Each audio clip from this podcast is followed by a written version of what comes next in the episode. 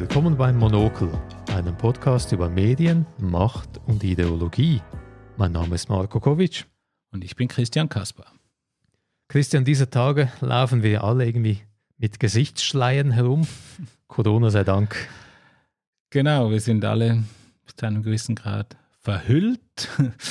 Und die Verhüllung ist auch sonst ein Thema, gerade aktuell bei uns ähm, im Zusammenhang mit einer Volksabstimmung, die am 7. März ansteht. Und das wird das Thema unserer heutigen Folge sein, die sogenannte Burka-Initiative. Am 7. März stimmen wir in der Schweiz über die Volksinitiative Ja zum Verhüllungsverbot ab. Kleine Klammer auf, eine Volksinitiative in der Schweiz bedeutet, 100.000 Leute wollen die Verfassung ändern und etwas neu hineinschreiben. Das ist eine schön direkte Demokratie. Jeder und jeder kann die Verfassung ändern, wenn man genug viele Gleichgesinnte hat. Ein Komitee, das wir später noch das genauer zu sprechen kommen werden, hat das geschafft, hat diese 100.000 Unterschriften zusammengekriegt und möchte jetzt Folgendes in die Schweizerische Bundesverfassung schreiben. Erstens, niemand darf sein Gesicht im öffentlichen Raum und an Orten verhüllen, die öffentlich zugänglich sind oder an denen grundsätzlich von jedermann beanspruchbare Dienstleistungen angeboten werden. Das Verbot gilt nicht für Sakralstätten.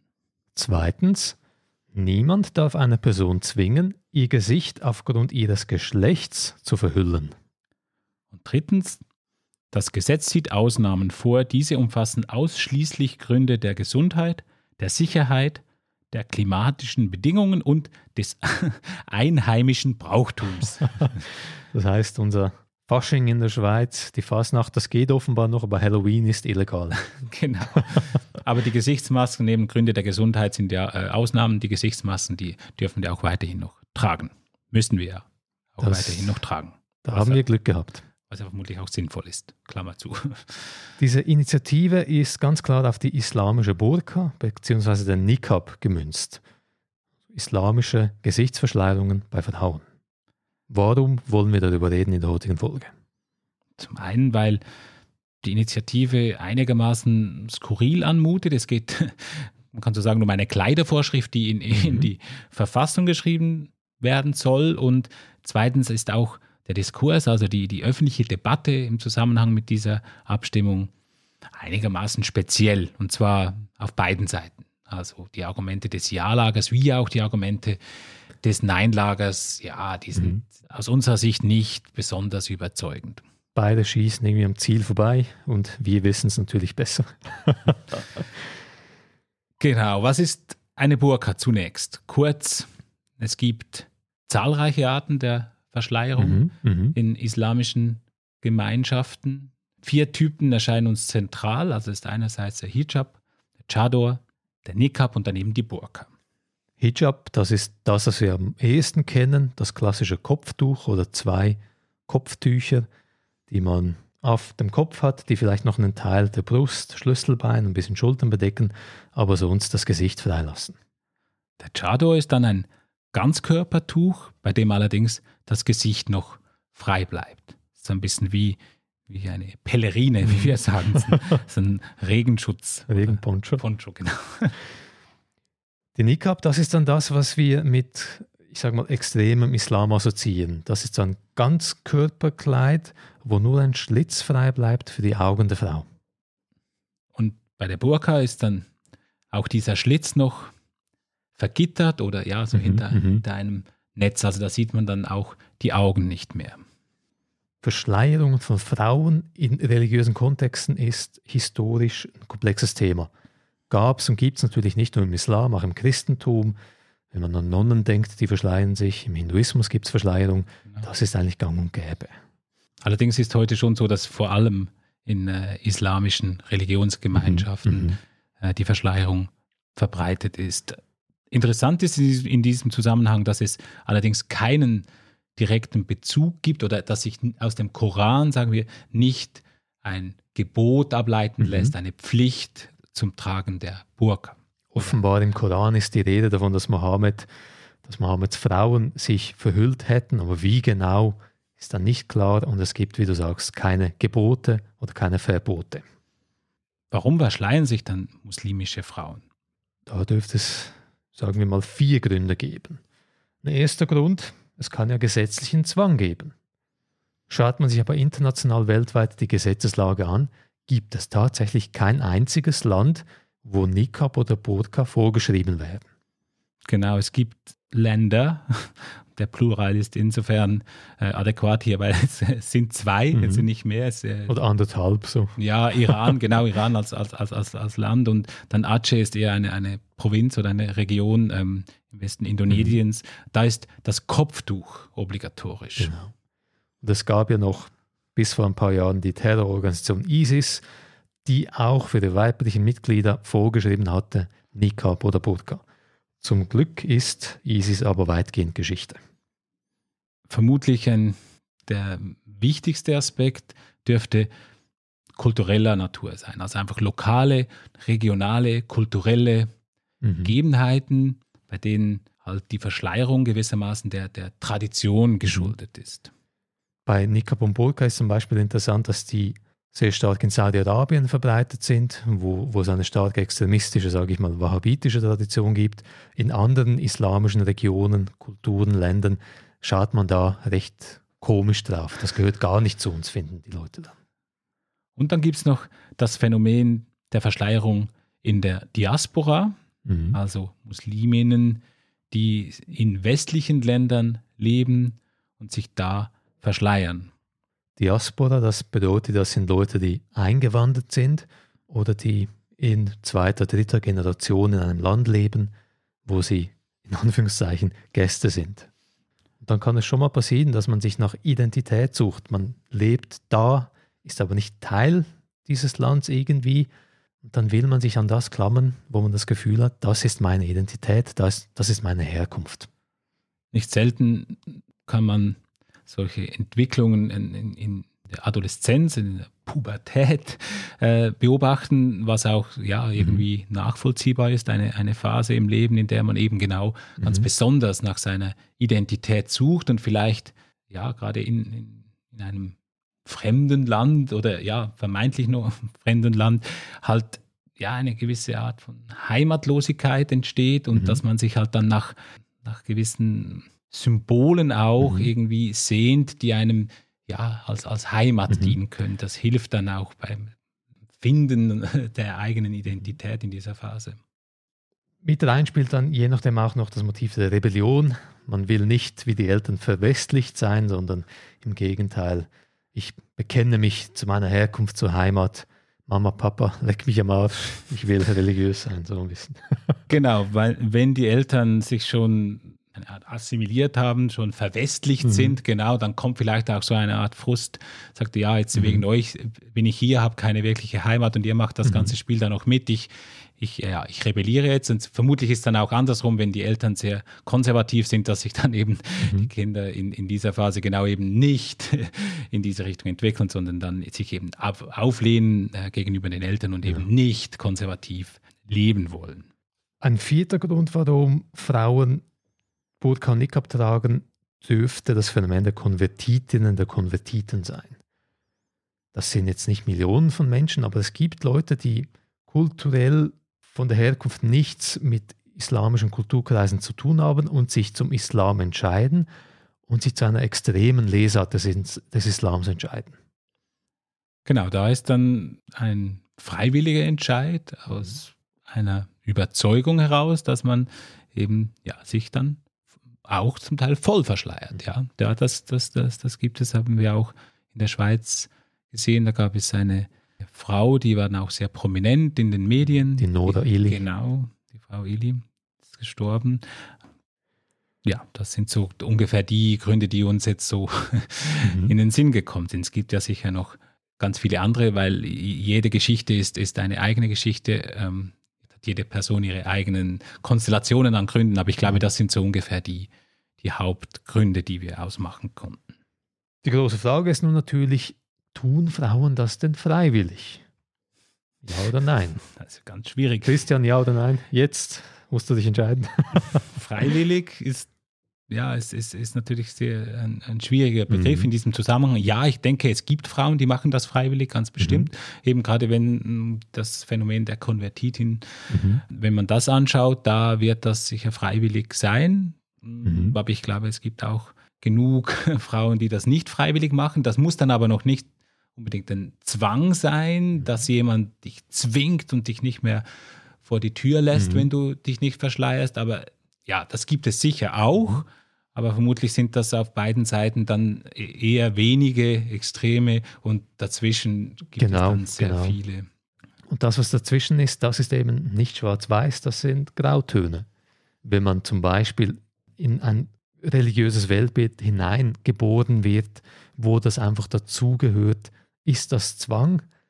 Ja, juristisch nicht, aber es ist auch keine freie Entscheidung. Es ist recht tricky. Ja, da spielen sicher auch noch ganz viele ähm, subtile Abhängigkeiten mit hinein. Also was man dann als, als eben Zwang anschaut oder eben nicht als Zwang, das ist, Mhm. ja, ich denke auch, dass das ist sehr schwierig. Das würden, also einerseits ist es natürlich schwierig für uns zu urteilen, was ist die Motivation einer anderen Mhm. Person. Wir können nicht in die Köpfe und auch nicht in die Herzen reinschauen. Das ist mal das eine. Und das andere ist, dass vielleicht diese Person selbst gar nicht richtig Genau. fassen Genau. Und jetzt denkt ihr euch, hey, wenn ihr in der Schweiz über das abstimmt, dann gibt es bei euch doch Zehntausende von Burka- und Niqab-Trägerinnen. Ja, das ist nicht ganz so. Es ist wirklich ein, ein Randphänomen. Das, ja. Schätzungsweise ist die Anzahl der Schweizerinnen und Schweizer, Schweizerinnen, die Burka oder Niqab tragen, im zweistelligen Bereich. Die meisten Burka-Trägerinnen, die man sieht in der Öffentlichkeit, dürften saudische Touristinnen Mhm. sein, die sich vielleicht eine Rolex gönnen in Zürich oder so. Genau. Grindelwald. Wir haben es vorher angesprochen, es gibt zwei Lager, das Ja-Lager, das Nein-Lager bei dieser Initiative und beide Seiten argumentieren nicht wirklich sauber. Zunächst wollen wir uns das Ja-Lager, die Ja-Seite anschauen. Von wo kommt denn diese komische Initiative? Die kommt vom sogenannten Egerkinger Komitee. Egerking ist ein Ort, ist nach einem Ort benannt. Solothurn, oder? Ich glaube es, ja. Mhm. Und das ist das Komitee, das bereits eine andere Initiative lanciert hat. Das war die Anti-Minarett-Initiative 2009. Und das ist ein ja, rechtskonservativer Verein. Mhm. Äh, Es sind einige Exponenten der Schweizerischen Volkspartei sind da dabei. Mhm. Die formulieren ihre Mission folgendermaßen. Das Egerkinger Komitee leistet und organisiert Widerstand gegen die Machtansprüche des politischen Islam in der Schweiz. Holy fuck, wir sind schon dominiert vom politischen Islam und jetzt braucht es Widerstandskämpfer. Ja, ja, wir jetzt, jetzt geht gerade weiter. Wir bekämpfen hm, die Parallelgesellschaften und die religiös motivierte Unterwanderung des schweizerischen Rechtsstaats. Darüber hinaus klären wir die Bevölkerung über das Ausmaß und die Folgen der Islamisierung der Schweiz auf. Da muss man sich jetzt überlegen, was war die größte Errungenschaft dieses Komitees? Sie haben es geschafft, 2009 in einer Abstimmung Minarette zu verbieten. Also sie haben das Gefühl, man muss Widerstand leisten. Wir sind schon total islamisiert in der Schweiz. Und der Widerstand, den sie geleistet haben, ist, man darf keine Türmchen bauen. genau. Ja, und also die haben ja auch noch so andere interessante Projekte am, am Start. Also das Egerkinger Komitee vergibt auch, ich glaube, einmal im Jahr den sogenannten Stopp Islamisierung Aw- Award für besonders aufopfernde Islamisierungskritiker. Und das, was noch spannend ist, der hieß sogar mal Stopp Islam Award. Mhm. Man stellt sich einmal vor, man würde einen Stopp Judentum Award vergeben. Also ich meine, es ist Ziemlich- die, Stoßrichtung, die Stoßrichtung ist völlig klar, es, es, das trieft vor äh, Islamophobie hier. Bei der Anti-Minarett-Initiative gibt es ein schönes Paper, das wir noch angeschaut haben, von Jennifer Cheng. Islamophobia, Muslimophobia or Racism. Und dort argumentiert sie, dass es bei dieser Minarett-Initiative um ein Slippery Slope-Argument oder Fehlschluss geht. Slippery Slope, warum? Das Komitee hat argumentiert, die Islamisierung, die steht jetzt bevor, die Schweiz ist am Abgrund und jetzt müssen wir Minarette verbieten. Und der Witz ist, es gibt diese Islamisierung nicht, es gibt diese Unterwanderung nicht, aber sie tun so, als ob man die Musliminnen und Muslime jetzt schon bestrafen muss für etwas, das sie tun werden. Ziemlich eine perfide politische Strategie.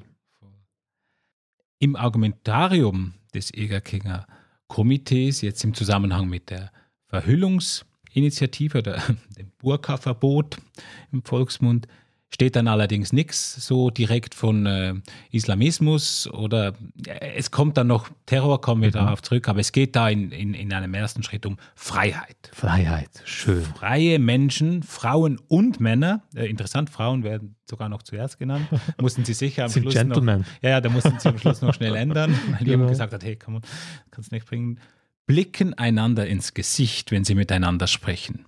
Und dann, das finde ich jetzt sehr interessant, das ist so absolut gesetzt. Sie schreiben dann, kein freier Mensch verhüllt sein Gesicht. Niemand darf in der Schweiz, dem Land der Freiheit, gezwungen werden, sein Gesicht zu verhüllen. Gut, da soweit sind wir halbwegs noch mit dabei. Niemand sollte gezwungen werden dürfen, das Gesicht zu verhüllen. Aber was ist denn, wenn jemand aus freien Stücken sagt, ich will mein Gesicht verhüllen? ja, da haben sie sich dann ein interessantes Argument herausgesucht. Ich nehme an, da hat sich jemand erinnert, dass er irgendwo mal was von einem Herrn Habermas gehört hat. Also sie schreiben dann, dass die Demokratie, getragen von gleichberechtigten Staatsbürgern, die lebt eben vom Dialog, vom friedlichen Wettbewerb der Argumente. Also hier sind wir mhm. wirklich da mitten in Klingt der, gut, ja. Ja, in der Habermasianischen Diskurstheorie des Staats. Ähm, dieser Wettbewerb der Argumente und das damit verbundene Einstehen für persönliche Standpunkte und Wertvorstellungen erfolgt in der demokratischen Gesellschaft offenen Angesichts von erkennbarem Mensch zu erkennbarem Gegenüber. Hm. das ist wirklich ziemlich lustig. Also, nee, also. Etwas, was gut klingt, ja, man muss friedlich Argumente austauschen und man muss das Gesicht zeigen. das ist wirklich. Ja. genau, also bis zu diesem Punkt klingt ja alles, äh, macht das mhm. ja Sinn, aber dieser letzte argumentative Schritt, der macht dann irgendwie wenig Sinn. Die Schweiz ist also das Land der Freiheit, aber die Freiheit, das Gesicht nicht zu zeigen, die darf man unterbinden. Sehr schön. Nee, also und, und, Sie schreiben ja vom Wettbewerb der Argumente und mhm. gerade wenn Sie eben den, den Habermas richtig gelesen hätten, dann wüssten Sie, dass es eben um den Inhalt der Argumente geht und nicht um die Absender genau. und dann spielt es eigentlich keine Rolle, was diese Person für, für Kleidung trägt. Also das ist wirklich, das ist wirklich ähm, ja, eine sehr verquere Argumentation hier. Zweiter sehr wichtiger Punkt in diesem 30-seitigen Argumentarium, wirklich ein langes Dokument, ist die Terrorabwehr. Wir müssen die Burka verbieten, weil die Burka eine Terrorgefahr ist. Holy fuck. Ja klar, ich meine, du, unter der Burka, das, das haben sie auch, auch so, so irgendwie bei, was war das? War es einfach eine Veranstaltung, eine Kundgebung oder war das, ich weiß gar nicht, Irgend vor, sowas, ja. vor, vor, vor, dem Bundeshaus? Mhm. Da hat er dann seine, seine Burka ausgezogen und da hat er so einen, einen, einen falschen, Selbstmordanschlag, einen falschen Sprengstoffgürtel drüber. ja, hm? Sehr lustig. Aber sie probieren das in ihrem, in ihrem Argumentarium auch mit Empirie zu untermauern. Sie haben Daten gesammelt. Die Datenlage ist sehr groß, sehr ausführlich. Insgesamt haben sie 1, 2, 3, 4, 5, 6, 7 Fälle sammeln können in der ganzen Geschichte der Menschheit, wo die Burka mit Terror zu tun hat. Ja. Schaut man sich aber diese Fälle an, haben nur drei etwas mit Terroranschlägen zu tun, vier sind einfach kleinkriminelle Überfälle, zum Beispiel Banküberfall mit einer Burka. Ja, und trotzdem, also eben, wenn man das jetzt nicht genau anschaut, dann sieht man hier doch, da sind einige Sachen aufgelistet und es führt mhm. halt einfach dazu, dass, ja, also es wird halt so eine, eine Gleichstellung gemacht von Burka und, und Terror. Und ich meine, das ist schon, also ja. Aber es ist völlig, völlig absurd natürlich. Ja. Praktisch alle Terroranschläge, die, es, islamistische Terroranschläge, die es gab, Selbstmordanschläge, die hatten nichts mit Burka zu tun. Im Gegenteil. Es, es gilt je nachdem beim ISIS zum Beispiel als verpönt, das Gesicht nicht zu zeigen beim Terroranschlag. Man Stimmt. will als Märtyrer, als Held gefeiert werden, Stimmt, nicht genau. als Feigling. Genau. Ja, eigentlich fast gleich oder vielleicht sogar noch etwas abstruser ist dann ja das Argument, dass es den Befürwortern der Initiative um die Rechte der Frauen geht. Gleichberechtigung, super. Dazu heißt es, dass Frauen ebenso wie Männer in der Öffentlichkeit ihr ganzes Angesicht jederzeit zeigen, ist auch ein Gebot elementarer Gleichberechtigung elementare Gleichberechtigung. Da wundert man sich im schweizerischen Kontext eine Organisation, die SVP nahe ist, also sehr wertekonservativ, die ist jetzt nicht bekannt als gleichstellungsaffin. Nein, da gibt es ganze Listen, die schön zeigen, dass eigentlich sozusagen bei jeder Vorlage, die die Gleichstellung fördern wollte, mindestens eine Partei dagegen war und das war jedes Mal mhm. die SVP. Also es ist wirklich so scheinheilig, dieses Argument. Gut, aber vielleicht gab es jetzt einen großen Sinneswandel. Bei der Burka haben Sie die Wahrheit erkannt. Sie haben den moralischen Kompass angepasst. Lustigerweise sind Sie aber ziemlich kritisch beim Gegenvorschlag zu dieser Volksinitiative. Ja, und dieser will eben genau das erreichen, unter anderem, oder ein, ein, ein will das zumindest fördern, dass eben mehr Gleichstellung möglich ist. Und das finden sie eben dann doch gar nicht so wirklich toll. es gibt in der Schweiz ein Gleichstellungsgesetz.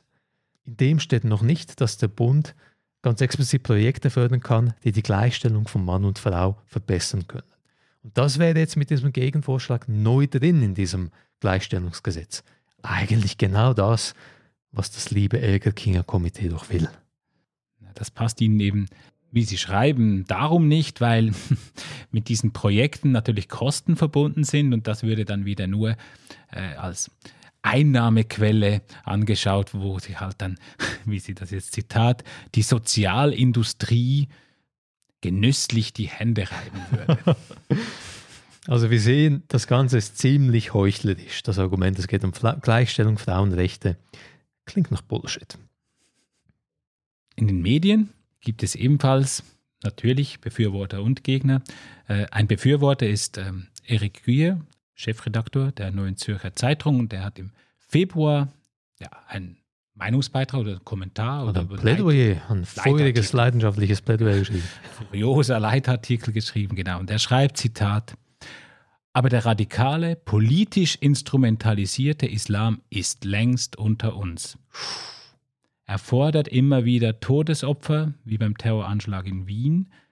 Seine Anhänger, Migranten wie Konvertiten, zählen nach Hunderttausenden. Und ihr Einfluss wächst im Verborgenen. Das ist ja genau das Perfide. Mhm. darum sehen wir es ja auch nicht, weil es ist alles im Verborgenen. genau. Darum kommen wir, wir, die das nicht verstehen, halt zum Schluss, dass es das gar nicht gibt. Das ist alles ganz verborgen. Und dann wieder Zitat: Der Islamismus ist unterdessen eine Grundstimmung die sich auch ohne Organisationen wie den Islamischen Staat oder die Qaida verbreitet. Also ziemlich ein Schreckensbild. Leider hat er keine Quellen angegeben, wo denn das genau stattfindet, das, was man im Verborgenen vermutet. Aber nun gut, da kann man sagen, es gab Terroranschläge, das wollen wir nicht. Es gibt diesen Islamismus, ja, was sollte man dagegen tun? Da hat er meines Erachtens äh, auf den ersten Blick nicht unvernünftige Vorschläge. Er sagt, ja, was, Mindestmaß an Kontrolle über beispielsweise die Ausbildung der Prediger oder auch die Finanzierung von Moscheen. Und dann schreibt er, Zitat, die pluralistische Gesellschaft kann nicht anders, als dem Herrschaftsanspruch des totalitären Islamismus entgegenzutreten. Dazu gehört auch ein Verbot seines politischen Wahrzeichens, also eben ja. der Verschleierung. Also die Burka und Nikab das ist ein Wahrzeichen für totalitären Islamismus und das muss man verbieten. Und was hat das jetzt damit eigentlich zu tun? Was ist die Kausalkette? Er schreibt ja selber, man sollte zum Beispiel Ausbildung der Prediger und Finanzierung von Moscheen regulieren. Und darum muss man Burka verbieten. ich verstehe es nicht. Ich verstehe es echt nicht. Nee, ich auch nicht. Und lustig ist, im Artikel hat er Österreich erwähnt, über Frankreich schreibt er dann auch noch, das sind zwei Länder, wo es schon Burka-Verbote gibt. Warum gibt es dann noch Islamismus in diesen Ländern? genau. Reflektiert der gute Erik nicht. ja, und was auch hier wieder kommt, ist dieser politische Islam. Das finde ich auch so eine mhm. interessante Figur. Die kommt immer wieder und das die, Schreckgespenst. Ja, die bleibt aber meines Erachtens. Also ich, ich kann, ich verstehe das, glaube ich, einfach nicht. Es wird damit, nie definiert, was die genau meinen. Es ist einfach so eine, ja, so ein Buzzword schon fast. Ja, so ein Schlagwort habt Angst. Es ja, gibt politischen Islamismus. Also, wenn man die, die beiden Begriffe zusammensetzt zu einem Term, dann ist politisch und Islam, das ist eigentlich ein Gegenmodell mhm. äh, zu einem säkularen Staat. Das, äh, das leuchtet mir noch ein. Ähm, der politische Islam, der möchte eben genau gegen die Säkularisierung ankämpfen. Das müsste ja eine politische Bewegung bis mhm. zu einem gewissen mhm. Grad sein. Aber eben das äh, sehe ich jetzt wirklich nicht bei uns. Weder auf der Ebene Parteien noch Zivilgesellschaft. Vielleicht zielt es dann, und das ist vermutlich auch der Fall, es zielt dann eher so in Richtung Parallelgesellschaften, mhm. aber das ist für mich nicht wirklich politischer Islam. Also ich verstehe es nicht und das, das, das, ja, das kommt immer wieder. Es ist so verborgen, dass nicht mal der Erik Kühl weiß, was er eigentlich meint. In der NZZ hat sich auch Katja Gentinetta zu Wort gemeldet. Im Februar dieses Jahres hat sie einen Artikel geschrieben mit dem Titel Das Burka-Verbot und die ins Gegenteil verkehrten Anliegen des Feminismus. Sehr spannend, in diesem Artikel kritisiert sie, dass Feministinnen, gegen das Burka-Verbot sind, etwas falsch machen. Was machen sie falsch? Sie schreibt, Zitat, Sie lehnen das Verbot ab, weil es der Frau freistehen soll, ein verhüllendes Kleidungsstück zu tragen oder nicht. Und sie lehnen es ab, weil ein Verbot einer anderen kulturellen Praxis durch eine von weißen Männern dominierte Verfassung ein Ausdruck eines illegitimen und potenziell rassistischen Herrschaftsgebarens ist. Okay, also es gibt da verrückte Feministinnen, die sagen, wir wollen das Burka-Verbot nicht, weil die Verfassung ist von weißen Männern kontrolliert und was weiße Männer machen, ist rassistisch. Das ja, wäre mal interessant zu sehen, wer diese Aha. Position vertritt. Ist mir jetzt nicht gerade jemand bekannt. Ich kenne es auch nicht aus der Literatur. Vielleicht im Abstimmungskampf hat das jemand behauptet. Die Katja Gentinetta, Politphilosophin, hat sich aber nicht die Mühe gemacht, eine Quelle anzugeben. Ja, das ist eher schade. Diese bösen Feministinnen, die das behaupten, die so verrückt sind, die gibt es nur in ihrem Kopf. ja, und sie geht dann noch einen Schritt weiter. Also sie schreibt dann auch, wenn ich mir den mutigen Kampf von Frauen in arabischen Ländern gegen die Verschleierung vor Augen halte, habe ich nicht den Eindruck, einen falschen Schluss zu ziehen. Sie, also eben die Frauen, mhm. Nehmen den Tod in Kauf, um in Freiheit zu leben. Ihren Kampf um die Freiheit auf diese Weise zu unterlaufen, bedeutet, die Anliegen des Feminismus in ihr Gegenteil zu verkehren, zu pervertieren und zu verraten. Ich finde es erstaunlich, dass man sowas schreiben kann. Einerseits zunächst mal den Strohmann aufbauen, der nichts mit der Realität zu tun hat, und dann so tun, als ob das also sich empörend darüber echauffieren, das geht doch gar nicht, diese Feministinnen. Das braucht schon viel kreative Energie. Kompliment. ja, vielleicht würde es sich lohnen, wenn Frau Centinetta den Beitrag in der WOTS lesen würde. Der ist äh, letzte Woche erschienen, heißt Um Gottes Willen Nein. Und hier werden fünf Gründe aufgelistet äh, im Sinne eines feministischen Argumentariums. Und ja, wir wollen jetzt nicht im Detail auf diesen Bericht eingehen, aber. aber Spoiler: Gentinettas Feministinnen-Karikatur ist nicht einer dieser Gründe. Jetzt haben wir ziemlich viel die Ja-Seite gebasht. Die erzählen Bullshit, sind heuchlerisch und glauben wahrscheinlich auch nicht ganz daran, was sie da verzapfen. Die Nein-Seite ist aber auch nicht ganz sauber. Ja, zunächst ist interessant, das, ich, das war mir gar nicht bewusst, bis du mich darauf hingewiesen mhm. hast, dass es, es gibt ja schon mal gar kein formales Nein-Komitee. Normalerweise mhm. setzt man sich zusammen und dann bildet man so ein Komitee, mhm. da geht man gemeinsam in den Abstimmungskampf. Das ist hier nicht der Fall. Aber es gibt Organisationen und Stimmen, die sich sehr aktiv gegen die Initiative engagieren. Die haben durchaus gute Argumente, aber eben auch Argumente, die nicht so toll sind. Dazu gehören zu diesen Organisationen, die sich sehr prominent engagieren, gehört unter anderem die Operation Libero. Ein Libero, die spielen nicht Fußball, sondern sind ein neoliberaler Think Tank. Sie setzen sich ein für individuelle Freiheiten und auch für sogenannte Wirtschaftsfreiheiten. Oft positioniert sich die Operation Libero gegen die SVP, also gerade wenn es um, um, um gesellschaftliche oder soziale mhm. Freiheiten geht, dann äh, ja. Das Gegenstück zur sehr konservativen SVP. Man hat ja am Anfang gesagt, es sei eigentlich nur so ein Gegenprojekt, mhm. zum, um gegen die SVP zu kämpfen. Das, das greift sicher zu kurz, aber ja, es ist äh, augenscheinlich, dass da oft dann genau die Gegenposition eingenommen wird, was ja nicht grundsätzlich mhm. schlecht ist, überhaupt nicht. In der Kampagne von Operation Libero ist uns zunächst aufgefallen, wie sie visuell arbeiten. Sie machen visuell immer tolle Dinge, auch jetzt eigentlich schön gemacht, aber vom Sujet irgendwie speziell. Es gibt so ein Bild, das genutzt wird in der Kampagne, wo man sehr viele Leute vor dem Bundeshaus in Bern sieht und die sind verkleidet oder tragen ganz unterschiedliche Kostüme teilweise oder sonstige Kleidung.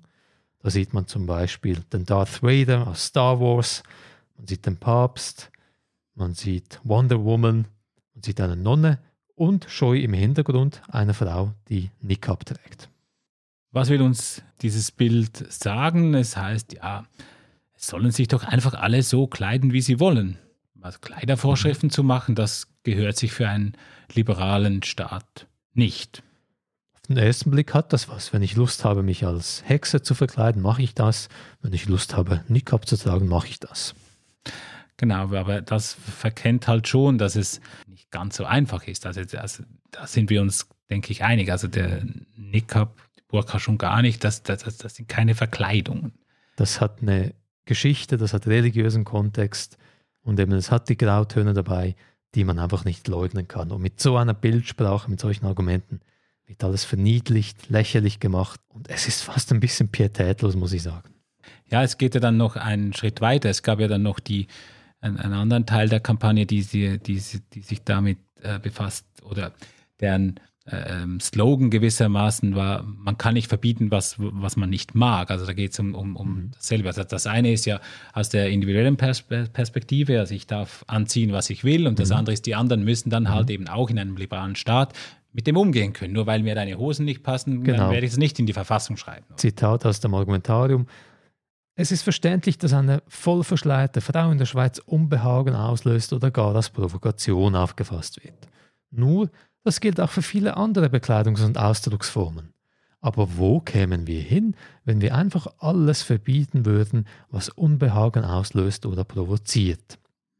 Das ist nicht der Antrieb des Egerkinger Komitees zum Beispiel. Sie behaupten ja nicht, ja, es ist einfach blöd, es nervt uns ein bisschen, darum wollen wir es verbieten. Nein, da ist viel mehr dabei. Die Operation Libero bringt dann noch ein, ein weiteres Argument. Wenn man den Frauen helfen will, dann muss man nicht ihr etwas verbieten, sondern man muss Möglichkeiten bieten, dass sie sich eben befreien kann. Und das würde es ja schon geben. Also sie, sie nennen dann einfach ja, Anlaufstellen für betroffene Frauen und das haben wir ja bereits. Ja, und also auch das strafrechtlich ist es heute möglich, dass man etwas unternehmen kann gegen Zwang, also wäre dann Nötigung. Mhm. Also diese Gesetze mhm. gibt es ja. Zitat aus dem Argumentarium. Für Fälle, in denen sich eine Person von ihrem Umfeld zu religiösen oder gesellschaftlichen Praktiken gezwungen fühlt, gibt es Anlaufstellen. Ja, die gibt es, aber das ist ja nicht das Problem und damit ist das Problem nicht gelöst. Eine Anlaufstelle, ja, da braucht ziemlich viel Kraft, Energie, Überwindung und überhaupt Freiheit, um die in Anspruch nehmen zu können.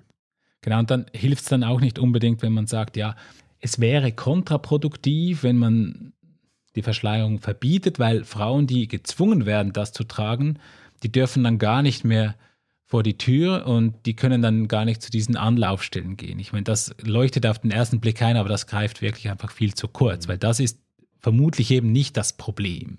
Weil da, da, da geht es um um Aspekte, die noch viel tiefer mhm. verwurzelt, eben sozialisiert sind. Mhm.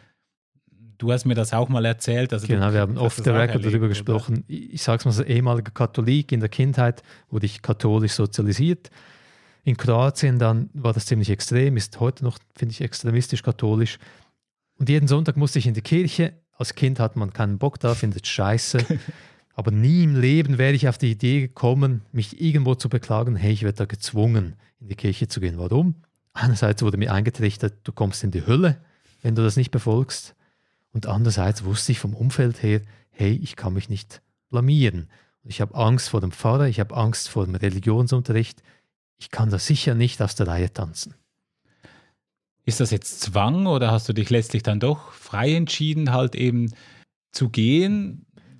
Juristisch war es kein Zwang, aber genau. das ist eben das lächerliche Argument. Es geht nicht um juristische Sachverhalte ausschließlich, genau. sondern auch um soziale. Und die sind komplex. Die sind auch etwas komplexer als die bekannte Studie, ähm, die Studie, muss man fast sagen, die dann äh, in den letzten mhm. Wochen etwas herumgereicht wurde in der öffentlichen Debatte. Eine Studie von Andreas Tunga Zanetti. Er ist Religionsforscher an der Uni Luzern und er hat ein Buch veröffentlicht Anfang 2021 und das heißt Verhüllung, die Burka-Debatte in der Schweiz.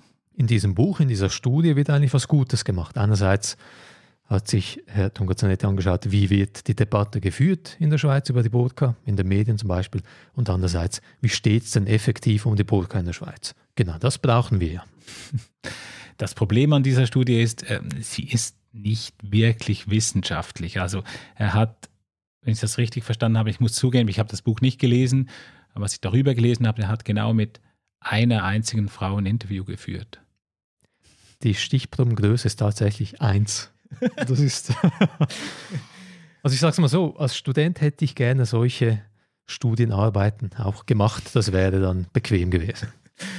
Ja, das hat wirklich eben nichts mit Wissenschaft zu tun und es leider, äh, ja, gibt das dann eher wieder der, der Befürworterseite dann wieder Munition, wenn mhm. man sagen kann, ja, okay, ihr steht, ist das alles, was ihr habt? Oder genau. da muss ich schon sagen, also das, ja, mit dem sollte man besser nicht kommen, wurde äh, auch SP-Politiker.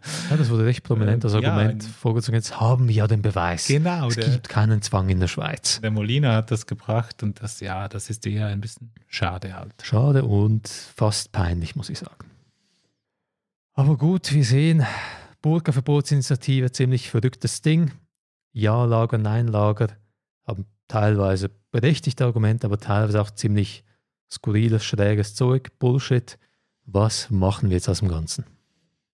Also zuerst sage ich mal ganz offen, ich, ich hoffe mal zunächst, dass es, dass es abgelehnt wird, was ja Aha. jetzt doch interessant ist, weil es, äh, es gab jetzt eine, eine Trendwende, aber gut, ist Umfrage, wir wissen nicht, soziale Erwünschtheit, wir hatten die Geschichte mit, den, mit der Minarett-Initiative, genau. da waren ja die, die, die Umfragen meilenweit ähm, daneben. Ja, aber was, was heißt dann jetzt so, ein, so, so eine Debatte? die ist natürlich eigentlich egal, wie was rauskommt, mhm. Die dient nicht wirklich der Sache, weil eben, wir haben gesagt, das sind einfach, ja, es ist sehr konfrontativ, es sind auch sehr holzschnittartige Positionen genau, und genau. das dazwischen, die ganzen Grautöne, ja, die gehen halt unter. Und ich glaube, mhm. genau dort würde es eben spannend werden oder, oder auch, mhm. auch vernünftig werden, darüber nachzudenken, darüber zu diskutieren und, und, und halt eben dann vielleicht weiterzukommen, um sogar Forderungen auch aufzunehmen, die ja eben zum Teil berechtigt sind mhm. von beiden Seiten. Aber mhm. wenn man sich halt auf diese Position, also wir haben es jetzt gesehen, also das, ja, das ist einfach sehr, sehr oberflächlich, kann man sagen. Und versteift auf, auf diese immer gleichen Lager, immer gleichen Ansichten. Einerseits Skandalisierung, andererseits Verharmlosung. Meiner Meinung nach ist das einfach die Debatte, die wir seit 20 Jahren haben, seit 9-11, die dreht sich im Kreis, dreht sich immer weiter kommt einfach nicht vom Blick. Den Befürwortern wird es egal sein, weil also ich denke, es geht, es ist ja, also wie ja sogar Herr, Herr Güher auch ähm, ähm erwähnt hat, es ist eine Symbolgeschichte, mhm. also eigentlich kann man sagen, ja, ob es angenommen wird oder nicht, spielt eigentlich am Schluss gar keine mhm. Rolle, aber sie hatten wieder mal die Möglichkeit, ähm, ja, sagen wir ein bisschen zu hetzen gegenüber dem Islam, es, ja, rassistischen Argumente in öffentlichen Diskurs einzuspeisen, Islamophobie zu schüren, das ist schon problematisch. Verschleierung ein kontroverses Thema. Bei uns gilt aber volle Transparenz. Wir zeigen Gesicht. Ihr könnt uns direkt kontaktieren. Kontakt at dasmonokel.xyz. Auf unserer Webseite gibt es auch Bilder von uns, unsere Gesichter. Wenn ihr euch das antun möchtet. das kann ich jetzt nicht beurteilen, aber auf jeden Fall könnt ihr uns auch auf Facebook, Twitter oder LinkedIn erreichen. Und ebenfalls transparent sind wir, was die Quellen für die heutige Folge angeht. Die findet ihr wie immer auf unserer Homepage www.dasmonokel.xyz bei den Infos. Wir sind nur erfolgreich mit eurer Unterstützung. Ihr könnt uns auf Apple Podcasts 5 Sterne hinterlassen. Das sieht schön aus, zieht Leute an. Win-win. Oder ihr könnt uns auf patreon.com das Monokel auch mit einer Spende unter die Arme greifen. Die heutige Folge erscheint in Partnerschaft mit der Medienwoche, einem digitalen Magazin für Medien und Kommunikation. Das war's für heute. Vielen, vielen Dank fürs Reinhören. Bis zum nächsten Mal.